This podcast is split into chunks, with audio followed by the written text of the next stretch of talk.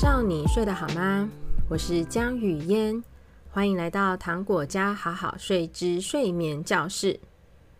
今天要聊的是夏天快到了，你们家是不是有天一亮就起床的公鸡宝宝呢？之前啊，我有做一个小小的睡眠问卷调查，发现啊，在各种睡眠问题当中啊，早上六点以前就醒来。是很多家长面对的睡眠问题哦。啊，多么希望宝宝能好好睡到八九点呢？但是为什么总是事与愿违呢？这啊是跟人类的生理机制有关哦。人体生理时钟的运作配合着太阳运作的日夜，在清晨时，帮助睡眠的褪黑激素啊，会逐渐停止释放。于是啊，约莫早上六七点的时候，宝宝啊就会因为缺乏帮助睡眠的褪黑激素的协助，而渐渐清醒了。早上起床时间啊，并不会每天完全一样啊，毕竟啊，我们是人，并不是机器哦。总体而言啊，睡满睡好的宝宝，在早上五点半。到七点半之间清醒都是很健康正常的，所以呀、要能够有八九点才醒来的宝宝，嗯，可能并没有这么容易哦。至于呢，为什么会有太早起床的宝宝呢？通常啊，有三个最重要的原因。第一，过度疲倦。大家啊，对于睡眠最大的误会就是，超级累的时候应该就可以睡很久了啊，醒来啊就一定是不累的意思。可是啊，人体运作啊其实并不是这样的，过度疲倦的时候啊，反而会是睡眠品质最不好、睡眠时数最片段的时刻哦。整体啊，睡眠时数不足的宝宝会在每次少睡。或是睡不够的这些时段里，在身体啊累积疲劳的睡眠指数，也就是我们俗称的睡眠债。所以，当人体在过度疲倦的时候啊，身体就会赶快释放一些能够保护自己、让自己维持在清醒状况的激素，让即使啊想睡觉休息的身体啊，依然还是能够继续清醒运作。而这些为了保护身体啊，才释放的清醒激素，因为啊，并不是配合生理时钟所产生的，所以这些激素啊，在宝宝的身体里面就会影响啊，每次他睡好睡满的可能，也会啊，让宝宝睡得比较不安稳。最常出现的影响之一，就是早上太早醒来。因为啊，清晨时段啊，褪黑激素的浓度已经逐渐在降低了。诶，这个时候身体如果啊还有过多的清醒激素，就会啊正负相抵，提早啊让褪黑激素的作用消退，宝宝啊就当然醒来喽。第二个状况呢，就是被太阳叫醒。管理褪黑激素起伏的，除了宝宝体内自行运作的生理时钟之外啊，还有我们感光度一流的视神经。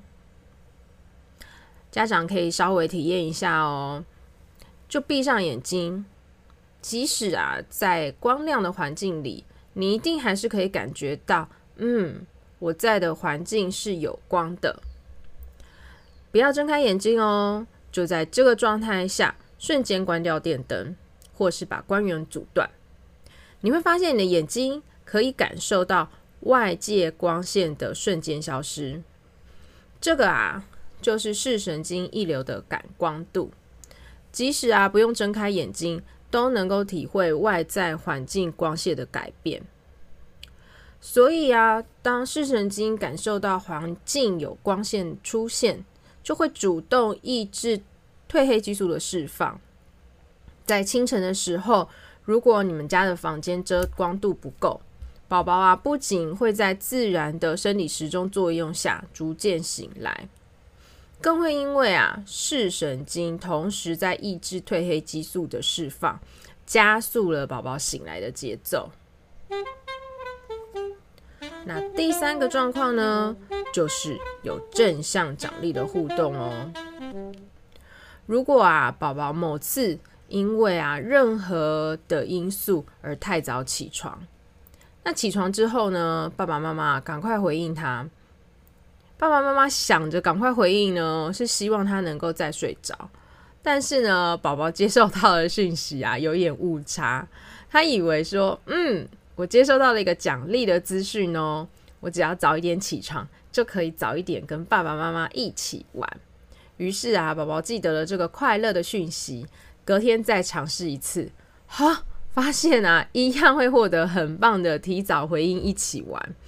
于是啊，宝宝的大脑就确认了这一个愉悦的讯息，这个奖励机制。未来啊，为了每天都可以提早享受美好的亲子时光，宝宝啊，就每天都早早起来，早早的开始享受。因此啊，遇到啊宝宝太早起床的这三个原因，我们可以怎么样来改善爸妈黑眼圈生活呢？第一招，当然就是重新确认宝宝是否拥有月龄适合的作息和睡眠时间，避免啊造成宝宝过度疲倦，让身体啊释放出和生理时钟不一致的清醒激素。避免它去影响睡眠的稳定度跟睡眠的长度。第二招呢，就是确实改善睡眠环境的遮光度哦。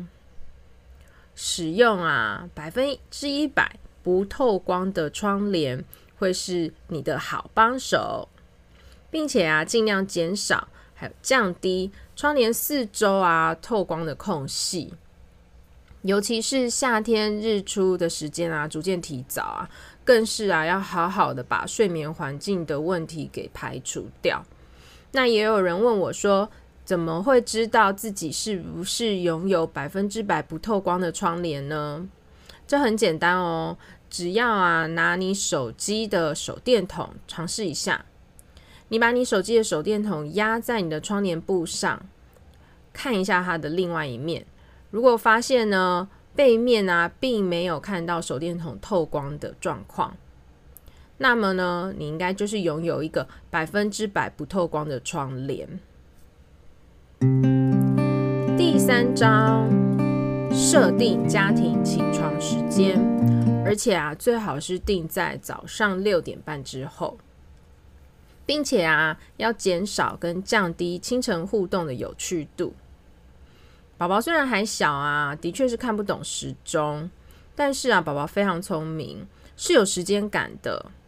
如果啊，每天都固定在同一个时间起床，并且啊，在时间到之前都没有提供什么很有趣的家庭互动啊，去奖励宝宝少睡早起，那么啊，即使宝宝偶尔啊早早起床，也会因为知道啊时间并没有到。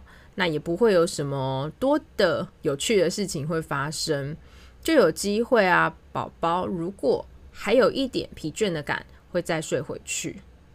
那如果宝宝就是真的已经睡饱睡好了，那他也啊会一个人享受他的晨间时光。李嫣自己啊到现在都很享受听跳跳糖啊，他早上醒来后，但是啊起床时间还没有到。他一个人在婴儿床或者房间里面唱歌、聊天、说故事的声音呢。最后啊，无论你们的家庭是否需要宝宝睡眠顾问的协助，都祝福你们今晚宝宝好困，一觉困好。如果你喜欢今天的节目，请在 Apple Podcast 给语嫣五颗星，也欢迎留言和语嫣聊天哦。不要忘记追踪糖果家好好睡的 Podcast、Facebook 粉丝页和 IG 哦。